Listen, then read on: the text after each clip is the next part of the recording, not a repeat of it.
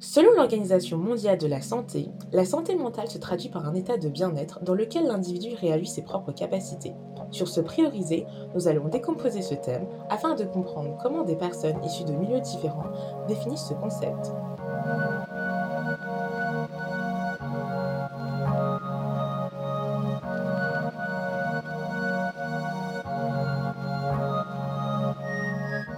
Aujourd'hui, nous accueillons June qui va nous parler de son expérience en tant que mère de famille.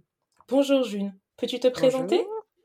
Euh, oui, alors euh, je ne sais pas si je dois dire mon vrai prénom, mais euh, June c'est un pseudo, on va dire. Je m'appelle Anturia, j'ai 34 ans et demi. je suis une femme noire, voilà, et maman, et plein d'autres choses. Super June. Alors, dis-moi June, qu'est-ce que ça veut dire de prioriser sa santé mentale en tant que mère de famille de façon générale pour toi? Bah, en fait, quand j'entends ça, il y a quand même directement des concepts en fait qui sont rattachés à, ça. Parce que quand mmh j'entends santé mentale, euh, c'est tout ce qui est de l'extérieur et qui nous bouffe. Enfin, toutes les injonctions, toute la pression. Et moi, ce que je me dis, c'est que pour préserver sa santé mentale en tant que maman, parent, c'est vraiment d'essayer hein, le maximum de se détacher de ce que les autres peuvent penser, en fait. Mmh. Et d'essayer de sortir d'un schéma. c'est très difficile tout ça, hein, c'est pas en un mmh. jour, et, c'est modulable. Hein, il y a des fois où on y arrive très bien et des fois où c'est la catastrophe. Mais vraiment de lâcher prise et d'essayer de sortir d'un modèle de mère qui serait parfaite selon la société. Mmh, Parce que avec toutes les injonctions et toutes les pressions qu'on a, si on essaye de remplir toutes les cases, et c'est ce que la société voudrait, hein, et nous montre, et nous dit que c'est possible en plus, et eh ben c'est là, je pense que ça, on peut commencer à, entre guillemets, vriller. Donc voilà, je me dis que préserver sa santé mentale, c'est vraiment respirer un bon coup. Si la maison n'est pas propre, surtout quand on a des enfants en bas âge, si la maison n'est pas propre, genre et rangée tous les jours du matin au soir, respirer un bon coup et se dire c'est ok. Ouais. Mais c'est super intéressant ce que tu nous dis. Mais du coup, ces, injonctions dont tu nous parles, est-ce que tu penses que c'est une injonction à la perfection? Ouais. Et tu penses que ça vient d'où tout ça en fait? Bah, bah, on va dire les grands mots tout de suite, mais du patriarcat. ça, prend, ça, prend, ses sources là-dedans, quoi. Où la femme, ou perçue femme, doit être parfaite, elle doit gérer sur tous les tableaux, elle doit être une bonne maman. Et en plus, même bonne maman, en fait, ce concept, il est vachement biaisé parce que ça dépend de qui, ça mmh. dépend des moyens. mais en fait, pour tout le monde, c'est le même. Enfin, il faudrait arriver au, à la même image et à la même chose. Il y a ça, il y a avoir des enfants bien élevés, mmh. quid, avoir des enfants qui travaillent bien à l'école, qui sont propres, quid encore une fois, avoir une vie de couple super épanouie, qu'est-ce que ça veut dire encore une fois? Enfin bref, tout un tas de trucs en fait qui nous viennent de l'extérieur, qu'on a intégré aussi, et on peut se sentir en fort sentiment d'échec si on ne remplit pas tous les tableaux. Mais, mais du coup, euh, quand tu me dis que ça vient de l'extérieur, est-ce que tu penses que du coup les mères de famille euh, enfin, se projettent dans une image qui ne leur appartienne pas euh, et du coup qu'elles ne connaissent pas mais qu'elles qu'elles essayent quand même de, de, de construire en fait? Oui, d'incarner, mais carrément. Moi, je sais que quand j'étais plus jeune, quand j'imaginais être maman, mais au secours en fait. Franchement. Euh, dis-nous en plus, dis-nous en plus. Bah, je sais pas, déjà moi je me disais, quand tu me disais, ouais, tu te vois comment à 25 ans? Bon, j'étais petite, hein, je devais avoir 10 ans. J'étais là, bah, j'aurai un travail dans un bureau, euh, et puis j'aurai une mmh. maison, euh, et puis j'aurai une voiture. Ah non, j'aurai pas de voiture parce que les voitures ça fait un peu adulte. J'aurai un vélo. Je savais même pas faire de vélo à cet âge-là, mais bon j'aurai un mari, on aura des enfants. Enfin, c'était mmh. vraiment genre une image. je sais même pas d'où elle. Enfin, je pense qu'elle venait des séries, parce que vraiment, ou alors de des gens que je voyais, des parents que je voyais autour de moi, des modèles qu'on me présentait comme ce qu'il fallait que je sois, enfin ce qu'il fallait qu'on soit. Parce que ma mère n'est pas du tout comme ça. Hein. Ouais. Mais du coup, hem, si donc il y a une perfection au niveau, heu, du du rôle de de de la femme, enfin des des mères en général. Est-ce que tu penses qu'il y a aussi un tabou qui empêcherait justement, ben, ces imperfections de de naître en fait, d'être mis au devant de la scène? Bah oui, carrément, en fait, hem, c'est très contradictoire et c'est là que c'est fatigant, en fait. Parce Mmh. qu'à la rigueur, s'il y avait des des injonctions linéaires, bon, on on trouverait un sens là-dedans et peut-être que ce serait plus simple à déconstruire. Mais là, en fait, c'est, heu: «Reste avec tes enfants, n'oublie pas ta vie de femme, tu n'es pas qu'une mère, OK? Non mais fais ci, non mais là» enfin, en fait, tu es là genre: «Heu, OK, mais en fait, je fais quoi?» enfin, il Ouais. faut pas que je il faut pas que je continue à travailler et en même temps, heu, il faut pas que je reste trop avec mon enfant parce que, heu, sinon, il va jamais grandir. Enfin, plein de projections comme ça, plein d'injonctions qui sont hyper difficiles et heu, je me souviens plus de la question, du coup, je suis partie un peu loin. Heu, oui, est-ce que tu penses que, heu, que ces oui, il y a injonctions un tabou. pardon. Oui, voilà, il y a Non, c'est tabou. moi, pardon. Et ben, je pense que oui et du coup, quand la parole est libérée, enfin libérée, quand, on en parle un peu, on va dire, dans les médias ou dans les réseaux sociaux et ben, moi, il y a quelque chose qui me gêne. Je dis pas que c'est tout le monde qui fait comme ça, mais en fait, Mmh. on va tacler les enfants plutôt que tacler le système. D'accord. C'est-à-dire? Tu peux nous donner un exemple? Par exemple et heu et vraiment je fais une je fais pas une généralité parce que j'ai pas tout vu, j'ai pas tout lu, mais en tout cas, c'est le sentiment des fois que je peux avoir de quand on va parler de la fatigue, heu, maternelle, parentale, ce que Mmh. je comprends vraiment à 100 plutôt que de se dire, «Mais vraiment, le patriarcat, il nous écrase» et ben, on va dire: «Non, mais vraiment mon enfant est vraiment pourri». Non, là je D'accord. je schématise, mais ou alors, «Non, mais il écoute rien». En fait, comment dire? En fait, au lieu de que ta pardon, vas-y, je te laisse non, parler. vas-y, je t'en prie, Au lieu de, mettre, de critiquer en entre guillemets «le système en lui en lui-même» qui justement, heu, qui mettent les femmes dans ce ce, heu, ces ces critères extrêmement stéréotypés dont elles où elles ne sont pas libres, on Mmh, tape sur, heu, les êtres les plus, les plus sensibles et peut-être les les moins, c'est difficile de défendre un enfant, tu vois? Parce qu'un enfant, c'est pas un adulte, il peut pas parler, donc on tape mmh. justement sur les enfants, en fait. C'est ça que tu es en train de me dire? c'est ça. Après, il y a des contenus qui sont super bien, hein. Je suis pas en train de dire que tout est pourri et tout, machin. C'est pas ça, mais mais du coup, en fait, ouais, le tabou va se transformer en, bah, voilà, je sais pas. En fait, c'est très très compliqué. Oui. Mais alors, quand tu c'est c'est intéressant quand tu nous parles justement de tabous et tout, parce que je trouve que c'est quand même ces dernières années, il y a quand même eu pas mal d'articles qui sont sortis, heu, Mmh notamment en fra en France, pardon, en France, en France, qui parlent, heu, justement des maladies liées à la maternité Oui, ou tu vois, au fait de tomber enceinte, ouais. heu, comme la dépression, heu, à la maternité, heu, la dépression des femmes au foyer ou la dépression postpartum, tu vois?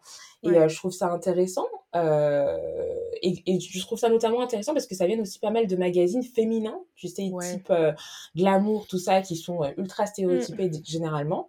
Mais voilà, je trouve qu'il y a une espèce de liberté qui qui arrive et je trouve ça cool. Mais toi, du Mmh. coup, est-ce que tu as vécu l'une de ces maladies ou autre chose? Bah, ouais, en fait, après il y a 2 choses différentes. Il y a la le baby blues là, comme on appelle, juste Oui. après la naissance là et il y a la dépression postpartum qui est beaucoup plus longue et beaucoup plus, heu, enfin qui demande beaucoup plus de soutien et même d'aide de professionnels. Mmh. Heu, moi, heu, ouais, après la naissance de mon premier enfant, j'ai rien compris, hein. J'étais là genre. «C'est ça, avoir un enfant?» Mais c'est pas ça qu'on m'a dit. Enfin franchement, en plus j'étais, j'avais pas ma famille, qui me soutenait, donc Mmh. c'était vraiment difficile et heu, ouais, non, j'ai ouais, j'étais en galère, en fait, vraiment et j'arrivais pas à trouver de réponse. Alors si, j'avais une amie avec qui je discutais parce qu'en fait, on on on m'avait pas dit en fait, moi, là où j'ai rencontré des soucis, on va dire, c'est pas forcément dans le truc, heu: «Ah mais c'est un enfant, c'est pas joyeux», c'est pas genre, heu, tout de suite, les publicités et tout ça. Mmh. là où c'était difficile pour moi, c'est qu'en fait, on m'a pas dit qu'un enfant avait autant de besoins. Alors peut-être que enfin, je suis complètement à l'ouest et que Non, non, quelques non, personnes diraient. «Bah, Enfin, j'avais acheté une échappe de portage, j'avais décidé d'allaiter, j'avais acheté un lit dodo. Enfin, je m'étais renseignée quand même. J'étais pas complètement à la masse. Mais je sais que ce qui m'avait vraiment marqué, c'est que dans les premiers mois, un enfant, il a besoin d'être porté souvent. Et moi, en fait, mmh. je me dis, mais, mais ah bon, mais Enfin, est-ce que je le porte pas trop? Enfin, il y avait vraiment là, c'est vraiment où là j'ai rencontré des difficultés et où à mmh. l'extérieur c'était non, mais il faut pas trop le porter, il faut le laisser pleurer, alors que c'est pas ce que je sentais moi. Et du coup, j'ai dû bah, rechercher des modèles qui me ressemblaient, me renseigner, en parler avec des personnes qui avaient eu des enfants. Mmh. Donc voilà. Mais j'étais déprimée. Mmh. Ouais, en fait, pendant sais pas, où j'ai commencé un peu à y voir un peu plus clair, il devait avoir cinq mois. Parce que sinon, avant, c'était vraiment une sensation bizarre de. C'était pas quelque chose d'habituel. En fait, il y a vraiment un temps pour que la vie redevienne, entre grands guillemets, normale, entre grands guillemets. Mais que mmh. ce soit une habitude, en fait. Que ce soit habituel que cette personne-là soit dans, dans notre vie. Et c'est ça, c'était vraiment difficile pour moi. C'était vraiment genre, j'étais là. Est-ce que toute ma vie, j'aurais un enfant accroché à moi? Mmh. Ça, c'était difficile. Non, mais merci de partager ça avec nous. Je pense que c'est euh, bah, intéressant de rappeler euh, qu'on est des, des, personnes humaines, tu vois, et que c'est difficile euh, d'avoir un enfant. Ouais. Et, et, du coup, tu, bah, je trouve que dans ton témoignage, y a, tu nous parles beaucoup de confusion, en fait, d'être confuse, d'avoir le mmh. témoignage des autres qui a, qui a l'opposé, enfin, pas à l'opposé, mais à l'opposé, enfin, oui, à l'opposé de toi, ce que tu vivais. Donc encore une fois, on répète, il hein, euh, euh, n'y a pas qu'un type de euh, maternité, qu'un type de grossesse, il y a différentes, mmh. voilà, différents types de maternité et différents types de grossesse. Et tu m'as parlé aussi, tu as utilisé le mot déprime et tu, tu m'as dit que jusqu'à 5 mois, voilà, c'était un peu confus, etc. Mais est-ce que tu as eu autre chose que la confusion en termes de Enfin, est-ce que, enfin, comment s'illustrait ta, ta, déprime en fait? Est-ce que ça s'illustrait par la confusion, par le fait de ne pas savoir et du coup, bah évidemment, ça devait rajouter de l'anxiété ou il y avait d'autres symptômes? Bah, c'était souvent une des doutes. En fait, est-ce mmh. que c'est, est-ce que je suis bien en train, enfin, est-ce que c'est comme ça qu'il faut faire? Est-ce que je rends service à mon enfant Des choses comme ça? Et puis je pleurais beaucoup et j'avais vraiment des moments où mmh j'envoyais des messages à ma meilleure amie, je lui disais, mais là, je vais prendre un avion pour aller à Cancun. c'est moi. Pourquoi Cancun? Je sais pas, ça avait l'air cool dans ma tête. C'était loin, c'était loin de Paris où j'habitais, il y avait du soleil, c'était vraiment, voilà, c'était Cancun. c'est devenu une blague maintenant. Genre, euh, je vais tout quitter pour aller à Cancun. Donc vraiment, enfin, c'était... Euh, et puis, euh, pleurer souvent aussi. Après, bon, j'ai l'habitude mmh. de pleurer beaucoup, mais pleurer pour des petites choses. Je me souviens la première fois où j'ai re... Je me suis dit, allez, je vais faire un gâteau, et il était raté. Je me suis dit, mais là, je vais faire mes bagages, ça y est, je m'en vais. Laissez-moi. Oh. Donc voilà, ça se traduisait par ça. Après, ouais, j'ai la chance, je sais pas si on peut parler de chance ou de privilège, mmh. d'être avec une personne qui est vraiment présente et qui a été vraiment présente 24 heures sur 24 avec moi et l'enfant. L'enfant. et ça, ça facilite aussi un certain nombre de choses, quoi. Je peux me permettre d'aller me dire, je vais faire un gâteau et de pleurer parce qu'il est raté. Oui. on dirait un truc de fou, comme ça, on se dit waouh, alors que ça devrait être la norme. Mais voilà, j'avais aussi un soutien quotidien. Donc ça, ça, ça aide aussi. Ouais. Mais du coup, euh, tu vois, tu nous parles du fait que tu as été très soutenue. Et moi, ça, ça m'intéresse. Du coup, j'aimerais savoir comment euh, est-ce qu'on... Enfin, quel est du coup notre rapport avec les autres quand on est maman? Parce que du coup, il y a, y a, un petit être qui vient, voilà, qui, qui, qui, mmh. euh, qui, qui, rentre dans nos vies. Et comment ça, ça impacte en fait nos, nos relations émotionnelles ou mmh. sentimentales, si tu veux, voilà, si tu veux en rajouter. Bah, je vais commencer par un premier exemple où je me souviens de la première fois où je suis sortie de chez moi après avoir accouché et tout, pour aller toute seule, pour aller chez Auchan, pour aller faire des mmh. courses. C'était en face de chez nous. J'avais mis une musique intense, bien sûr, évidemment. Donc j'avais pleuré et j'étais là en mode, meuf, il faut pas que tu te fasses écraser par une voiture. en fait, tu peux pas te permettre là. Enfin, franchement, il était petit, hein, je crois qu'il avait deux mois. Non, j'abuse quand mmh. même. j'abuse. un mois. Et vraiment, je m'étais dit, en fait, euh, tu fais attention sur la route. Tu fais... Enfin, vraiment, et c'est ça, c'était vraiment la pression quand même. Parce que tu te dis, en fait, là, si je meurs ou si j'ai un accident, il y a quelqu'un qui compte sur moi vraiment, quoi, qui a vraiment besoin de moi et sa survie dépend de moi. Donc c'était assez intense. Et après, pour les relations sociales et tout, je crois que Bon, j'arrête pas d'utiliser le mot chance. Je sais pas si c'est vraiment de la chance parce que du coup, on dirait que ça m'est tombé du ciel comme ça. mais j'ai des amis. J'ai ma meilleure amie qui habitait à 10 minutes et qui mmh. venait souvent nous rapporter des plats. Enfin, voilà, j'avais mes sœurs aussi qui sont hyper présentes et qui venaient à la maison. mon petit frère aussi qui venait un peu s'occuper de, du, bébé, il y avait aussi mon conjoint qui était là et tout. Donc, mmh. moi, ça m'a pas tellement changé. En fait, le truc, c'est que, au contraire, ça va être complètement bateau ce que je vais dire, mais le fait d'avoir des enfants, ça m'a vraiment libérée.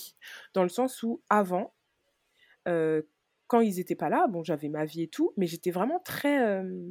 je sortais pas beaucoup. Ou alors, je sortais toujours avec des gens. Enfin. Mmh. J'avais intégré aussi certains codes. Hein, je sortais souvent avec mon mec. Et maintenant, je l'analyse parce que j'avais peur, en fait, d'être toute seule dans la rue. Je mmh. sortais rarement seule, en fait. Vraiment. Et puis après, plein de choses de l'éducation qui m'ont vraiment, enfin, fait craindre l'espace public plus, plus, plus. Enfin, mmh.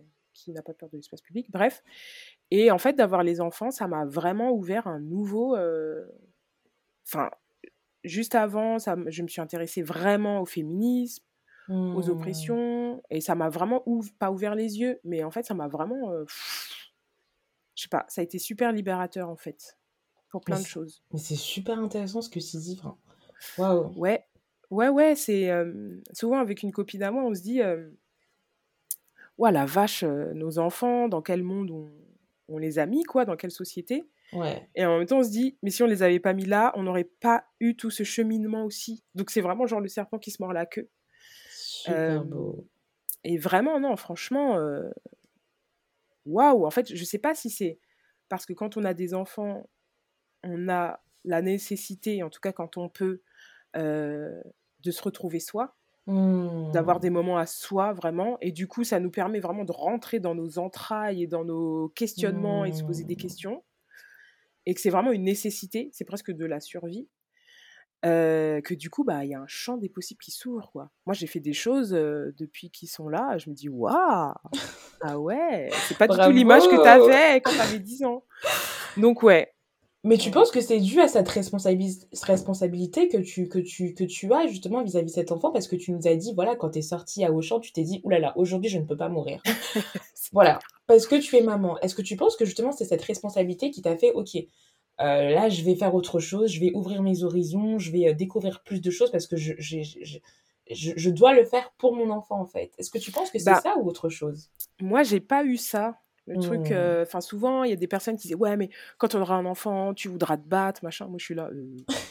bah, en même temps, ce que j'ai fait pour moi-même, c'était aussi se battre. Mmh. Je sais pas si c'est ça ou si c'est. En fait, face aux enfants, de manière générale, les enfants, et face à mes enfants, je peux pas être inauthentique. Et là, ça sonne un peu prétentieux parce que comment est-ce qu'on est-ce que c'est possible d'être authentique alors que on est traversé par mille traumas et mille histoires? Ah, bah, ça. Mais en tout cas, euh, d'être le plus authentique avec soi, en fait. Et du coup, je me suis dit, je peux pas, en fait, je peux mmh. pas faire genre. Par exemple, depuis que j'ai mes depuis que j'ai eu mes enfants, avant, je me rappelle, j'osais pas twerker. Alors, qu'est-ce que c'est que cette daronne? Bon. J'adore, t'as fait la question, mais qu'est-ce que c'est que daronne? Non, mais... Et avant, j'osais pas. Et depuis que j'ai les enfants, mais balèque. mais euh, en fait, euh, même ils twerkent avec moi, c'est trop bien. Ils font twerker leur peluche et tout. Trop bien. mais pourquoi t'osais pas avant? Qu'est-ce qui se bloque? Je sais pas, parce que je me disais, mais euh, c'est pas, enfin, je sais pas, c'est pas dans mon image ou j'en sais rien, c'est pas, mmh. enfin, vraiment. des fois, on se met des, des barrières qu'on s'est pas mmh. mise toute seule. Hein, ça, voilà, n'est pas seul responsable. Je sais pas, des fois, on, se dit, bah non, c'est pas pour moi, ou je suis pas comme ça, alors qu'en fait, c'est trop génial.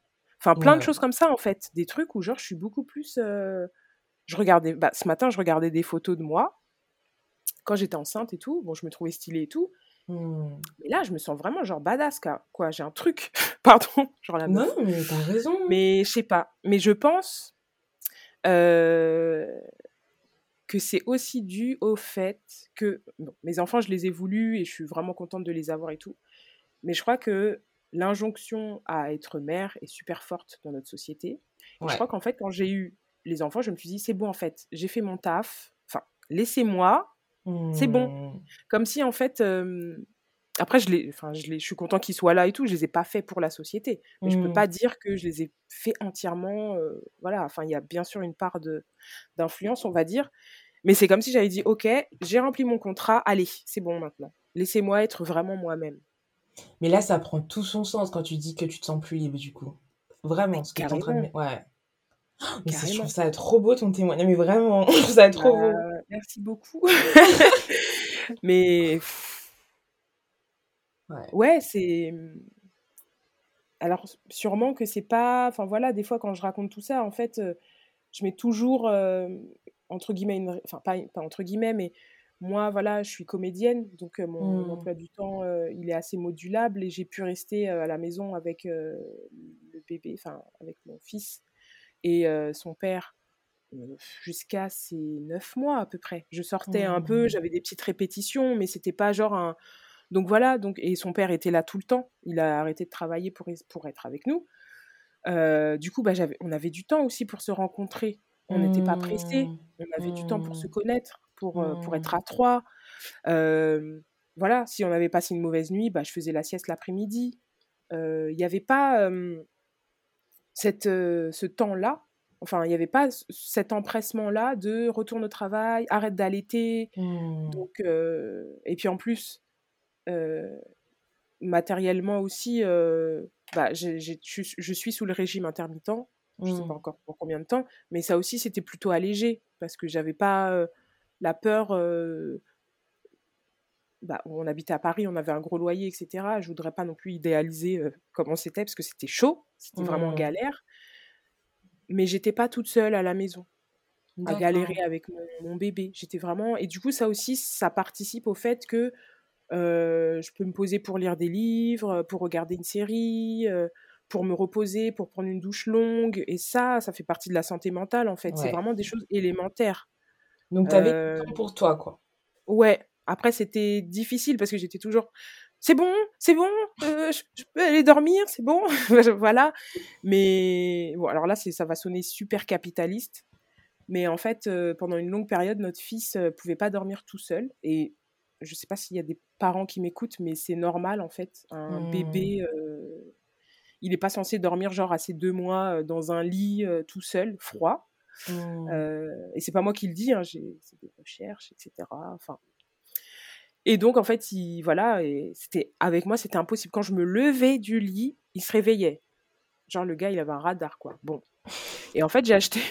Alors là, attention, on a acheté un, un Mac pour pouvoir être dans le lit et regarder des séries.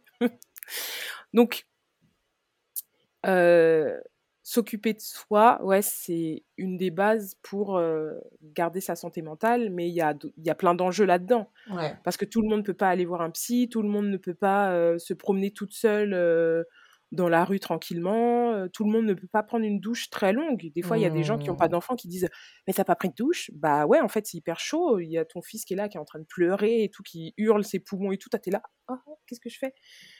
Donc, voilà, souvent, le bien-être, tout ça, ça a aussi des enjeux capitalistes. Donc, il faut essayer de trouver des choses qui coûtent pas cher. C'est possible, Mmh. mais même y penser, c'est déjà C'est di- c'est difficile. Mais du coup, difficile, quoi. mais du coup, c'est intéressant, mais parce qu'on dit souvent euh, qu'une personne ne se résume pas à sa parentalité. Donc, il y a souvent cet argument que voilà, quand tu es maman, tu n'es pas que maman. Tu es aussi euh, euh, une meilleure amie, tu es aussi une femme à part entière. Alors, j'aimerais avoir ton avis là-dessus, en fait. Qu'est- Qu'est-ce que tu penses de ça, de, ce, de, ce- Ouais. de cet argument, Moi, ça me saoule. Pourquoi? Franchement, euh, bah, je sais que je suis pas qu'une mère qui a dit ça. enfin, non, franchement, ce genre de truc, ça met trop la pression, en fait. En fait, je vais me faire l'avocat- l'avocate du diable. Oui, pardon. Non, non, mais t'inquiète, il n'y a aucun problème. Je pense que les, les, les personnes qui disent ça, et souvent les femmes, elles se disent ça pour justement bah, sortir de ce cliché-là, de ce stéréotype qu'une femme Oui, doit être une maman et une mmh. maman penser maman, bébé, bon, ce que suis en train de te dire tous les jours. Oui. Voilà. Mais du coup, voilà, je, je, retourne à toi. Qu'en penses-tu de quand ça? Quand c'est dit par une mère, en fait, pendant longtemps, j'ai été euh, administratrice d'un groupe euh, parentalité sans violence. D'accord. Le plus possible envers les enfants. Et euh, quand il y avait beaucoup de mamans qui disaient mais oui mais voilà j'ai l'impression de faire que ça mais je ne suis pas qu'une enfin voilà et plein de personnes disaient mais tu n'es pas qu'une mère et en fait en fait ça dépend de qui ça vient parce que quand c'est mmh. une, maman qui dit ouais, je suis pas qu'une daronne, euh, je travaille, c'est pour sortir, comme tu dis, des stéréotypes de euh, genre c'est une maman, ça y est, c'est terminé, elle a plus d'émotions, c'est terminé, c'est fini pour la société, euh, c'est mmh. bon, elle a fini son job en fait. Ouais.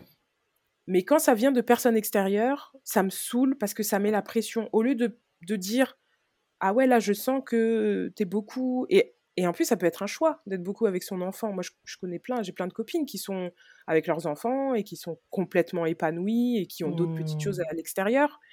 Mais on va dire, leur activité principale, c'est ça. Il y en a d'autres, ça leur convient pas, etc. Mais quand on leur dit, ouais, mais tu n'es pas qu'une mère, et souvent, quand ça vient des autres, c'est t'es pas qu'une mère, t'es aussi une épouse. Ok, donc en fait, c'est même pas genre t'es pas qu'une mère, euh, va prendre du temps pour toi, c'est t'es pas qu'une mère, va prendre du temps avec ton gars merci, mais c'est pas ma mmh. priorité en fait. Il a qu'à gérer tout seul. Mais il y a et c'est là où ça me saoule en fait. C'est quand ça revient à t'es pas qu'une mère, t'es aussi une femme. Parce que qu'est-ce que les gens mettent derrière ça? T'es aussi une femme, tu mmh. peux mettre des jupes et mettre des talons et puis te maquiller et puis ouais non, je viens d'accoucher, c'est pas ma priorité. Mais je trouve ça beau quand bien sûr c'est une femme qui dit bah ouais moi je suis voilà je fais ça, je fais ci, je fais ça et je suis pas que une maman comme vous me le renvoyez dans la société. Ouais. En fait, ce que tu es en train de dire, c'est que faut faire attention à ce genre d'argument parce que ça peut aussi euh, mettre en avant d'autres injonctions, en fait. C'est ça, c'est exactement ça. Ouais.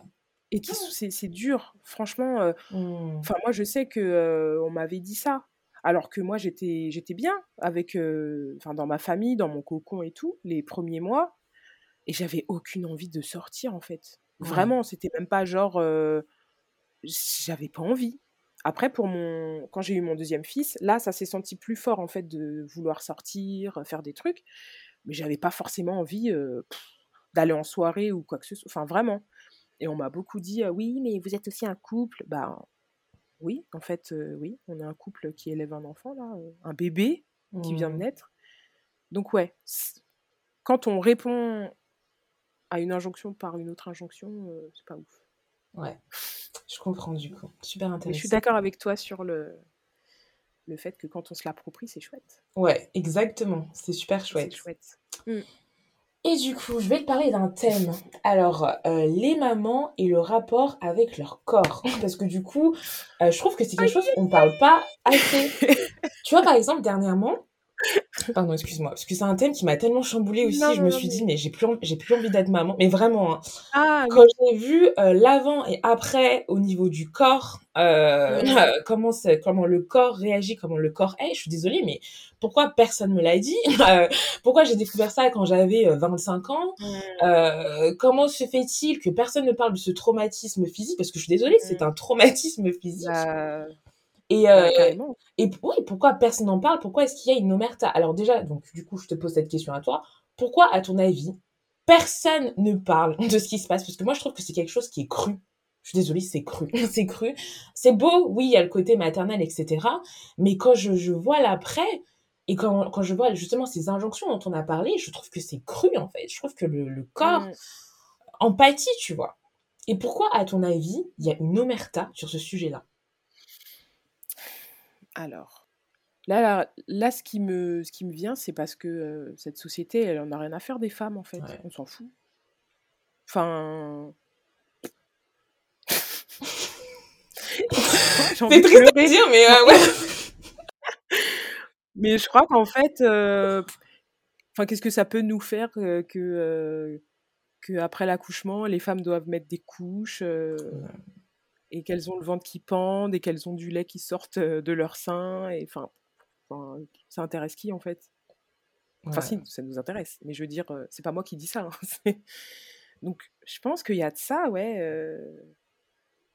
C'est triste. Hein. Franchement, je crois que j'ai pas de réponse, mais, encore une fois, le patriarcat. Et après, je me dis, est-ce que sinon ça dégoûterait les gens? Mmh. d'en parler et que les gens se diraient non, on fait plus de bébés Et en même temps, vu tout ce qu'ils vendent pour retrouver son corps d'avant, c'est ça. C'est pratique aussi. C'est pratique aussi, c'est ça. Mais justement, je voulais te poser la question, il y a toute une, euh, une trend sur les réseaux sociaux euh, mmh. le bounce back, et qui est... Euh, euh, alors, bounce back, en fait, c'est euh, un terme qui veut dire retrouver son corps d'avant, justement, la maternité. Et donc, on voit des avant-après, notamment sur Instagram, où tu as des influenceuses qui montrent leur corps d'avant qui montent leur corps pendant leur grossesse et qui montent leur corps d'après leur grosse, d'après avoir accouché. Et en fait, leur corps est mm. ultra fit, ultra beau. ça rentre dans les critères de beauté euh, occidentale de la société. Et ça met aussi une pression, donc aux femmes, entre guillemets, de bah, retrouver la ligne, retrouver la forme, tu vois. Et, mm. euh, et j'ai envie de te demander, qu'est-ce que tu en penses de ça? C'est pourri. Bon. les réponses pourries. Non, mais c'est dur. Franchement, euh, parce que en plus, souvent, les influenceuses, elles nous disent pas tout. Elles ont un coach, mmh. il y a des gens qui leur font leur menu. parfois, elles font de la chirurgie. Donc, mmh. ok, faites des avant-après, mais dites-nous toutes les informations. Comme ça, nous, on peut se dire, ah, ok, d'accord. Est-ce que c'est possible ou pas? Parce que, franchement... Et après, tu vois, ça aussi, il y, a plusieurs, il y a plusieurs corps après grossesse, en fait, aussi. Mmh. Et des fois, je vois, parce que j'ai vu plein de fois des trucs passer comme ça, et dans les commentaires, ça, les personnes, elles se battent, elles disent non, mais moi, j'étais aussi comme ça, mais non, mais c'est des médicaments qu'elle a pris, mais non, c'est ça. Enfin, t'es là, genre, occupe, oh, oh, oh, oh. Enfin, enfin, ça nous prend aussi beaucoup de temps, en fait, et ça nous fait penser à autre chose. Enfin, et pas forcément à, voilà, je sais pas, aller prendre l'air ou ouvrir la fenêtre et respirer un peu. Enfin, j'imagine que ça prend beaucoup de temps aussi d'aller commenter, d'aller regarder, de mmh. réfléchir à son corps, de se dire non, mais je suis pas comme ci, je suis pas comme ça. Je me dis, du mmh. coup, c'est au détriment de qui? Au détriment de mmh. soi, en premier, et au, détriment aussi de l'enfant. Parce que du coup, il y a plein d'autres choses. Enfin, je dis pas que. Enfin, c'est pas pour mettre la pression que je dis au détriment de l'enfant, mais je veux dire que du coup, peut-être que ça nous fait penser à autre chose qu'à notre parentalité, ou alors en tout cas, on mmh. n'est pas bien, quoi, j'imagine. Mais, euh, mais non, c'est désastreux, hein, ce truc-là. Et c'est surtout corps d'avant. le corps d'avant et maintenant. Et surtout important de rappeler que ces Instagrammeuses sont des Instagrammeuses, donc c'est-à-dire qu'elles sont payées pour leur contenu. Euh, donc il faut vraiment relativiser les choses, mais vraiment euh, remettre les choses dans leur contexte. voilà. Oui, on peut pas comparer le corps de Beyoncé à notre corps. Tu vois ce que, je, suis en train de te dire Il faut vraiment contextualiser, quoi. Ouais, ouais, carrément. Et puis, euh, quand c'est des personnes un peu plus lambda, on va dire, qui ne sont pas mmh. des influenceuses, euh, voilà, il y a la lumière, la manière dont le corps il est posé, etc. Et euh, là, c'est autre chose. Mais moi, je me souviens que j'ai une pote qui m'avait dit Mais c'est pas vrai, regarde cette, cette Instagrammeuse, elle a quatre enfants, sa maison est toujours rangée. Je dis Oui, elle est rangée pendant le temps de la photo, mais pas. Il y, a aussi une pression par rapport à ça. Mmh. Par rapport euh, à la maison est bien rangée, la maison est propre, oh, ses enfants mangent des brocolis, waouh, ils lisent des livres, Montessori et tout. J'ai rien contre tout ça, hein, parce que c'est des bons outils. Mais bon, voilà quoi. Ça, ça fait partie de tout ça, de toutes ces injonctions à voilà, j'ai mon corps parfait. Et puis surtout, je me dis, je peux pas m'empêcher de me dire euh, j'ai retrouvé mon corps d'avant, mais pour qui? Mmh. Pour moi ou pour mon gars et pour les gars? Genre, je suis, de nouveau sur le marché de, de la séduction. Mmh. enfin, pas m'empêcher de penser à ça aussi. Se recentrer sur soi, euh, c'est important en fait. Oui, et c'est pas évident. Et c'est pas évident. Il y a plein de sources partout. Il y a plein de. Ouais, il y a plein de sources de stress partout, quoi. Donc, euh, ouais, c'est pas évident. Mais du coup, en parlant de sources de stress de partout, euh, pareil, il y a énormément d'articles ces, dernières années qui sont sortis qui parlent de, charge mentale, et notamment de charge mentale ménagère pour les femmes. Euh, donc la charge mentale, donc du coup, j'en ai la définition. donc c'est un terme qui a été créé par Nicole Bray de l'Université de Laval de Québec, qui définit un travail de gestion, d'organisation et de planification qui est à la fois intangible, incontournable et constant, et qui a pour objectif la satisfaction des besoins de chacun et la bonne marche de la résidence. Ok, donc en quelques mots, la charge mentale, en gros, c'est euh, le poids émotionnel de devoir prendre en charge la majorité des tâches, euh, voilà, des tâches ménagères au sein de la vie de couple ou, euh, ou dans, dans, la famille. Quoi. Donc c'est ça la charge mentale. Et donc voilà, il y a énormément d'articles qui sont sortis qui parlent de ça. je trouve ça intéressant, qui parlent de comment justement les femmes ont cette charge mentale là. Il y a aussi beaucoup d'articles qui sont sortis qui parlent du fait que voilà les femmes, les femmes, les mères au foyer ont plusieurs jobs au sein du foyer, en mmh. fait. Mmh. Euh, et du coup, j'aimerais savoir, qu'est-ce que tu penses de ça? Bah, euh, je trouve que c'est vrai, mmh. vraiment. Et en fait, euh, moi, je vois pas le fait d'être mère. Et c'est vraiment des réflexions que j'ai pour moi, et c'est vraiment pas pour pointer du doigt les autres personnes. J'essaye en tout cas de déconstruire ce rôle là en me disant que c'est pas un rôle. Mmh. Parce que sinon, je me charge trop, en fait. J'essaye mmh. le plus possible d'être une personne face à d'autres personnes dont je suis responsable. Mais j'essaye de pas me dire que c'est un rôle. Enfin, je sais que voilà, je vais un peu loin. Mais du coup, utiliser ce mot de rôle, ça met encore une fois, en fait, ça dirige un peu aussi sur des choses à faire. Parce que selon un rôle, il y a des tâches à faire mmh. et qui peut-être ne nous ressemblent pas forcément. Donc je me dis que peut-être si on détricotait ça, ça pourrait être un bon début pour... Euh, on n'a pas... Enfin là, je ne sais pas si ça va paraître grossier, mais on n'a pas à être l'infirmière de nos enfants. On n'est pas leur infirmière, on est une personne, en fait, on est responsable d'eux. Ils se sont fait un bobo, bah, on va les soigner parce que bah, sinon, ils perdent du sang. Enfin, j'en sais rien. Peut-être que je vais trop loin dans ma réflexion et tout, mais je sais que ça, c'est des choses qui m'aident en fait à pas trop me mettre de pression.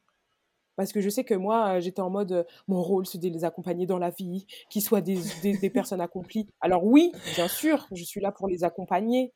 Et euh, en plus, j'ai envie de les accompagner sans violence, avec le moins mmh. de violence possible. J'ai envie qu'ils grandissent en respectant tout le monde, mmh.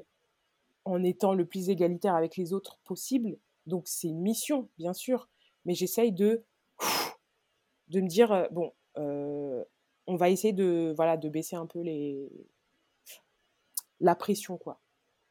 Mais je suis complètement d'accord, parce qu'en fait, je le dis toujours, euh, bien sûr, je galère, etc. Mais voilà, j'ai un, emploi du temps qui est aménagé, surtout qu'en plus, mmh. là, les théâtres sont fermés, donc autant vous dire que j'ai du temps. pareil, mes enfants ne sont pas scolarisés. Mmh. Euh, ils vont pas à l'école, ils sont scolarisés à la maison. Mais je pourrais pas dire à tout le monde de le faire parce que moi, bah, j'ai du temps, parce que euh, leur père euh, est à la maison aussi, il travaille de la maison. Donc, on va dire que j'ai plusieurs facilitateurs. Et en même temps, j'ai pas envie non plus de me dire bah oui, tout est venu comme ça. Ça a été aussi un long travail, une déconstruction et un changement de, de regard aussi sur la société et sur la vie qu'on avait envie d'avoir mais je sais que tout le monde n'a pas le temps ou l'énergie parce que ça prend du temps les enfants, ça prend du temps le travail, etc. Mais, mais voilà, je me dis que peut-être petit à petit, on peut essayer de déconstruire en fait cette histoire, cette, cette histoire ouais, de maman, mère, pour en faire euh, quelque chose de plus euh, détendu, quoi. Parce que franchement, euh, détendez-vous en fait. Je suis une personne qui a eu des enfants. Enfin, non mais c'est ça. Oui, c'est hein. énorme, mais eh, mais c'est une grosse. Enfin, c'est énorme. Hein. Je dis pas que c'est genre, allez, c'est. Mais en fait, arrêtez. En fait, c'est ça le truc, c'est que j'écoutais un podcast sur la maternité, la parentalité, qui disait qu'il mmh. fallait toujours faire attention dans cette société patriarcale à là où on met, où on place les femmes sur un piédestal. Ouais. Parce qu'en fait, on est là, ouais, mais la maternité, tu es une mère, ouais, je te mets sur un piédestal. Mais en fait, on se fait niquer, pardon, je suis vulgaire, mais en fait, c'est, en fait, on nous dit tout ça pour qu'on soit en mode ouais, c'est vrai, je suis une mère, il faut que je fasse ça, il faut que je fasse ça, il faut que je fasse ça, et on est épuisé et on n'a pas le temps de penser à, je sais pas, à construire sa carrière par exemple, ou j'en sais rien, ou penser à soi, mmh. ou voir le monde comme il est. En fait, on nous occupe. Là, c'est bien. Allez, on nous donne le monopole en fait pour plus nous, nous défoncer en fait. Mmh. Parce qu'en fait, c'est pas un monopole où on nous dit faites comme vous voulez, faites-vous confiance, on est là, on vous soutient. C'est vraiment genre allez, va, va dans la maternité, et puis débrouille-toi, et puis surtout, euh, euh, sors maquillée, et puis surtout, s'il te plaît, euh, tes bourrelets, tu les caches, et puis, mmh. s'il te plaît, ton mec, tu le satisfais, et puis tes enfants, en plus, il faut qu'ils soient bien habillés, qu'ils aient des bonnes. Enfin, ok, bon, bah, merci, en fait. Ouais. Donc voilà. Déconstruire ce. Mais c'est important, tu vois, ça, du coup, c'était avec une copine, je parlais de ça, je parlais des rôles des femmes dans les sociétés et comment, par exemple, les contes, les, les, les, mythes, etc., ont, ont forgé, entre guillemets, enfin, en sorte aux femmes de rester dans des, des rôles très très spécifiques, tu vois. Euh, et notamment parce qu'il y a dernièrement il y a une discussion sur le fait euh, euh que euh, on devrait dire aux enfants que la Belle au bois dormant, euh, le mmh fait que le prince euh, l'embrasse, etc., c'est ça à l'encontre du, du, consentement, etc. Mais en fait, mmh c'est au-delà, enfin pour moi, c'est au-delà du consentement, c'est plus faire comprendre aux enfants que voilà, c'est un rôle qu'on a, qu'on a, qu'on attribue euh, à certaines femmes et, et du coup, bah, qui nous suit en fait au, au sein de, dans notre continuité en tant que femme, en tant que mère, en tant que jeune fille. Et c'est pour ça qu'il faut comme tu l'expliques bien et comme tu l'as fait, euh, et comme tu le fais toujours, déconstruire ça, se questionner. Et, euh, mmh. et c'est encore mieux quand on est bien entouré, évidemment. Mais c'est super intéressant ce que tu dis, parce que du coup, ça fait écho à plein d'autres débats euh, féministes. et en fait, encore une fois, on parle de liberté, liberté de penser, liberté de vivre comme, comme on veut, en fait, au sein de ces sociétés. Mmh. Et puis, ouais, le féminisme, les féminismes, que mmh. j'affectionne beaucoup, ben, je trouve que la question de la maternité est beaucoup posée, les injonctions à la maternité, mais le sujet de la maternité, la parentalité comme telle, il n'est pas trop débattu. On n'en parle pas trop, je trouve. Euh, les mères, on n'en parle pas beaucoup. Mmh. Je trouve que ça commence, mais c'est pas un sujet féministe. Enfin, comment dire? La maternité comme euh, thème, comme injonction, la non-maternité aussi, mais les mamans, je trouve que c'est un peu un impensé. Et euh, on parlait du féminisme, des rôles euh, attribués aux mères, mais on n'a pas parlé de comment ça s'articule avec la race sociale. Mmh. Parce que moi, là, j'ai vrillé là aussi. Hein. Franchement, on m'a dit des trucs. C'est plus ça, en fait. En fait, j'étais pas vue comme une mère, j'étais vue comme une maman noire. C'est ce que je suis. Mais on me mmh. renvoyait sans cesse à ça, en fait et on m'infantilisait beaucoup. Et euh, enfin, c'était horrible. On m'a sexualisée avant d'être mère. J'étais genre une enfant. Et quand je suis tombée enceinte, mais là, j'étais genre euh, hyper sexualisée de ouf, quoi. Donc il y a aussi tout ça qui s'articule en fait. Euh, mes enfants, en fait, leur papa est blanc, mmh. donc ils ont la peau plus claire que moi. Très souvent, on me demande si c'est mes enfants. On me demande si je suis la nounou. En plus, j'ai je sais pas, dans l'imaginaire des gens, j'ai pas l'air d'être une maman. Je sais pas pourquoi. Enfin, si, je crois savoir. Mais, euh, et du coup, souvent, on dit oui, il faut garder des enfants. Ben, oui, c'est mes enfants. Il y a même des enfants au parc, des enfants blancs, qui, qui sont venus me voir et qui m'ont dit T'es une maman ou une nounou? J'ai dit euh, Quoi? Bah, t'es une maman ou une nounou parce que t'es marron? Et j'étais là, genre. Euh, et j'ai tourné la tête et effectivement, euh, les personnes qui s'occupaient d'elle euh, étaient noires. Donc, mmh. euh, il y a ça aussi, en fait, qui s'articule, la classe sociale aussi. Ouais. plein de choses, en fait, qui viennent, qui viennent complexifier cette figure de mère, en fait. Et la figure idéale qu'on nous montre, c'est une maman blanche, en fait. Ouais, exactement. Donc, à partir de là, waouh c'est chaud en fait. Moi, mmh. vraiment, des fois, j'ai des moments où je me dis, mais en fait, c'est nul ce que je fais parce que j'ai comme référentiel, c'est pas conscient, hein, mais c'est intégré, et eh ben la maman euh, blanche euh, euh, qui se réveille comme ça. pardon, je suis désolée, bah non, on me voit pas sur la vidéo, ça va. J'ai pas envie de, j'ai pas envie de singer qui que ce soit, mais en tout cas, ce qu'on nous montre, c'est voilà, elle fait des petits plats, elle fait des gâteaux, et puis voilà, elle lit des livres. Et en plus, je suis comme ça aussi. Mais mais voilà, c'est assez dérout. Ouais. Bon, quoi? Non. Et ça, euh, ça, je le sais. Je le sais bien, on me le rappelle très très souvent. Mais tu penses que c'est dû au fait qu'on parle pas du, du coup de l'après, donc euh, l'après le fait d'avoir d'accoucher? Tu penses que c'est dû au fait qu'on s'en fout en fait des femmes dès qu'elles ont fait leur travail, hop, c'est plus ça, problème. C'est exactement ça. C'est exactement ça. Moi, il y a quelque chose qui me frustre énormément, c'est que quand on est à des discussions avec des collègues et tout, voilà. Ah, toi, t'es avec qui? Tu sors avec qui? Ah, machin. Ah, mais oui, t'attends un bébé. Ah, là, là. Mais à partir du moment où tu es une daronne, en fait, personne ne s'intéresse à toi. Personne ne te dit Et toi, ça y est, c'est fini, en fait. C'est bon, t'as fait ton travail. Alors qu'en fait, les gars, mais vous savez pas. un vie, c'est un délire. J'ai une vraie vie, les gars. Attention Non, non, non, non, non Mais trop, en fait. Vraiment. Vais sortir un livre, vous n'êtes pas prêts. Vous êtes pas prêts. Ready, steady? mais vraiment. Non, mais c'est vrai, mais oui. Ma vie est beaucoup plus intéressante maintenant qu'avant, tu vois. Et pas grâce à mes enfants. Enfin, d'une certaine manière, grâce à mes enfants, parce que ça m'a ouvert un champ, genre, waouh, la liberté. Enfin, enfin bref, ça, c'est des constructions. Mais c'est pas. Euh, je me sens plus épanouie depuis que j'ai mes enfants. Non, c'est pas ça. Je me sens épanouie, mais c'est ça se à différents niveaux, quoi. Et bien sûr, il m'apporte ce source de bonheur, euh, de stress aussi, parce que bah, voilà, on a peur parfois. Mmh. Mais, euh, mais voilà, parce que tous les enfants ne sont pas neurotypiques, tous les enfants ne sont pas mmh. blancs, tous les enfants ne vivent pas dans, un, dans une maison avec un jardin, tous les enfants n'ont pas accès à la culture et euh, à l'éducation, genre avec des profs qui s'intéressent à eux. Donc ça, ça rapporte du stress aussi. Mais c'est mmh. pas, non, j'allais dire, c'est pas mon ventre pas plat qui m'apporte du stress si, ça m'apporte du stress de temps en temps. Mais, mais voilà. Mais voilà. C'est grâce à ton travail personnel, en fait, ton cheminement personnel. Oui, et puis à ma troupe, enfin ma troupe, à mon gang d'amis. Gang, gang, gang. et là, euh, ouais, ouais, ouais. Donc, ouais. Donc du coup, alors j'ai encore quelques questions à te poser. Et du coup, tu nous as parlé du fait... Non, non, mais euh, je t'en prie, on est là pour ça. Hein. Tu nous as parlé du fait que voilà, donc euh, tes, enfants sont à la maison, ton, euh, ton, ton, ton, compagnon travaille à la maison. Et j'aimerais savoir comment tu, du coup, tu... Enfin, tu... comment c'est en tant que maman pendant le Covid? Pendant cette période vraiment très floue, où il y a des hauts et des bas émotionnellement. comment est-ce que tu gères ça en fait?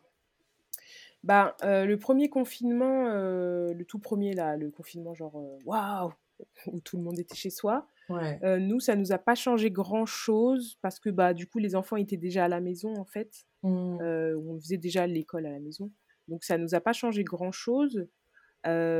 c'était plus d'un point de vue pratique, on va dire, pas pouvoir sortir, aller au parc et tout, ça c'était un peu genre, au secours. Moi, j'avoue que ça m'arrangeait bien, hein, cette histoire de confinement parce que je suis le contact social, euh, c'est pas euh, ce qui me fait le plus plaisir. Donc j'étais bien, genre, waouh, trop bien, on n'est même pas obligé de sortir. Enfin, ça, ça m'a vraiment soulagé de ouf, en fait. Mmh, je me suis dit, bon, bah, si on sort pas, euh, c'est parce qu'on n'a pas le droit.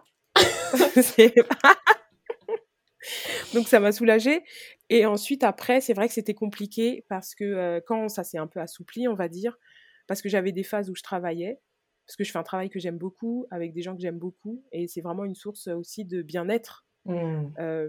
ce que je fais, j'ai de la chance. Bon, je sais pas, c'est un truc à déconstruire cette histoire de chance parce que tout n'est pas tombé du ciel. Après, bref, un autre podcast. Pardon. mais du coup, c'est vrai que c'était difficile, c'est haut et c'est bas. Genre, aller au travail, et puis après, il n'y a plus de travail du tout. Et puis, c'était un mmh. peu difficile, ça, parce que du coup, j'avais plus d'espace à moi ou mmh. des soupapes, en fait, pour avoir des petits moments pour moi. Euh, donc je me suis remise à la lecture. On a un peu changé la disposition à la maison aussi. Mais euh, non, ce qui me fragilise le plus par rapport au Covid, c'est vraiment l'argent. la situation économique, là, c'est vraiment, vraiment difficile. Après, euh, avec les enfants, ça va, franchement. D'accord. Mais c'est vrai qu'il y a eu des moments où j'étais là, genre, je vais prendre ce billet pour Cancun.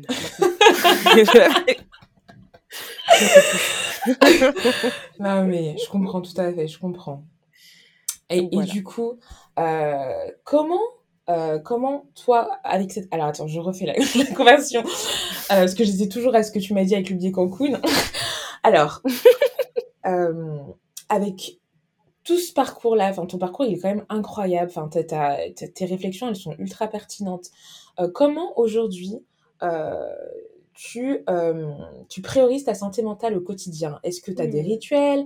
Est-ce que par exemple tu prends des médicaments? Est-ce que tu te fais des petits soins? Donc tu nous as parlé du fait de voilà d'avoir des moments pour soi, tu vois. Est-ce que tu fais autre chose que ça? Alors oui, je fais de la basse. Donc ça me fait trop rire parce que quand j'en fais, quand je me dis ouais, je dis aux enfants et à mon mec que je suis pas disponible parce que je vais aller faire de la basse, j'ai trop l'impression d'être une artiste. C'est trop bien. ça me fait penser à quoi?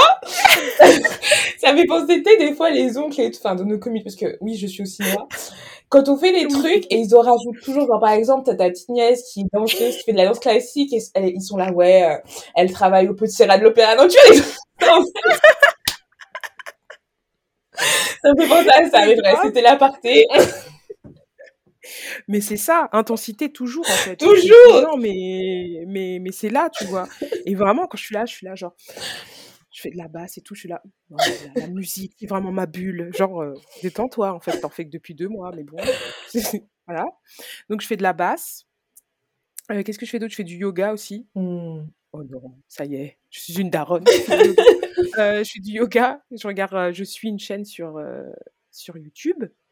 donc, j'en fais et puis, je suis musulmane, pratiquante, et je fais la prière, et c'est vrai que ça me fait des soupapes aussi, des bulles de respiration. Ouais. Vraiment. D'accord. Donc, voilà. Et je lis beaucoup de livres. Bah écoute, June, merci beaucoup pour ton témoignage. J'en ai appris beaucoup sur ce que c'est être une mère de famille. Euh, merci beaucoup de partager euh, ton parcours hein, qui a été super intéressant à entendre. Euh, on a parlé de se réapproprier justement du terme de femme, ce que ça veut dire être une femme et ce que ça veut dire être une mère, pour justement bien le vivre en fait, tout simplement, parce qu'au final c'est ça, hein, c'est bien le vivre. Est-ce que tu as quelque chose à rajouter en, en mot de fin pour les mamans qui nous écoutent? Ben, franchement, juste pas facile tous les jours parce que euh, en fait la société voudrait nous faire croire que le problème vient de nous, que le problème vient de nos enfants, alors qu'en fait c'est tout un tas de choses extérieures qui sont là pour nous polluer. Euh, et souvent ça peut même être de l'intérieur quand on a un compagnon je, vais dire, je fais exprès de genrer au masculin, mmh. qui ne participe pas, qui nous encourage pas, qui nous, qui nous soutient pas, qui nous comprend pas. La charge mentale des femmes, elle augmente euh, quand la femme a le premier enfant. Mmh. Donc c'est pas pour rien, c'est vraiment parce que bah ah il y a quelqu'un qui vient se réveiller. c'est vraiment parce que euh, voilà, enfin c'est pas les, les pères prennent pas en charge en fait leur part. Donc du coup voilà. Et que souvent, en fait, ce qui est difficile quand on devient parent, c'est que nos enfants nous renvoient aussi à notre propre enfance et comment nous, on a été traités. Et moi, je sais que ça a été beaucoup ma difficulté, ça a été vraiment là, en fait. C'est que je voyais mes enfants, des, comportements qu'ils avaient, comment je réagissais. J'ai dû approfondir pour voir pourquoi ça me faisait ça. Et c'est souvent parce que dans l'enfance, dans l'adolescence, on a été traité d'une certaine manière par nos parents. Ils ont fait ce qu'ils ont pu, mais ça laisse des séquelles. Et ces séquelles-là, parfois, elles apparaissent quand on est face à nos enfants. Mmh. Donc, c'est difficile, encore une fois, de se poser la question. La vie, les journées passent vite. Mais euh, voilà, ça peut être un premier élément de réponse pour faire un pas de côté et se dire c'est pas moi le problème, c'est pas mes enfants le problème, mais c'est sans doute mes traumas qui sont encore là et qui sont pas guéris. Mmh. Donc euh, franchement les darons, moi je vous soutiendrai euh, toujours voilà, si vous avez envie de discuter avec moi, je suis là et, voilà. Hein. Moi, je dis daronne parce que je sais pas, c'est le terme qui me correspond le mieux. Ok. Bah écoute, merci beaucoup June, merci beaucoup ma daronne. Ça a été un moment super intéressant. Non mais j'ai l'impression que là tu m'as, as changé ma vie, mais vraiment parce que du coup moi j'ai peur de devenir maman euh, parce que justement les traumas, euh, la société, mmh. l'injonction, tout ça, tout ça, c'est pas évident, surtout quand on se rend compte avant. Merci à June pour son témoignage. Retrouvez-nous sur notre compte Instagram Se Prioriser Podcast. Et en attendant, priorisez-vous.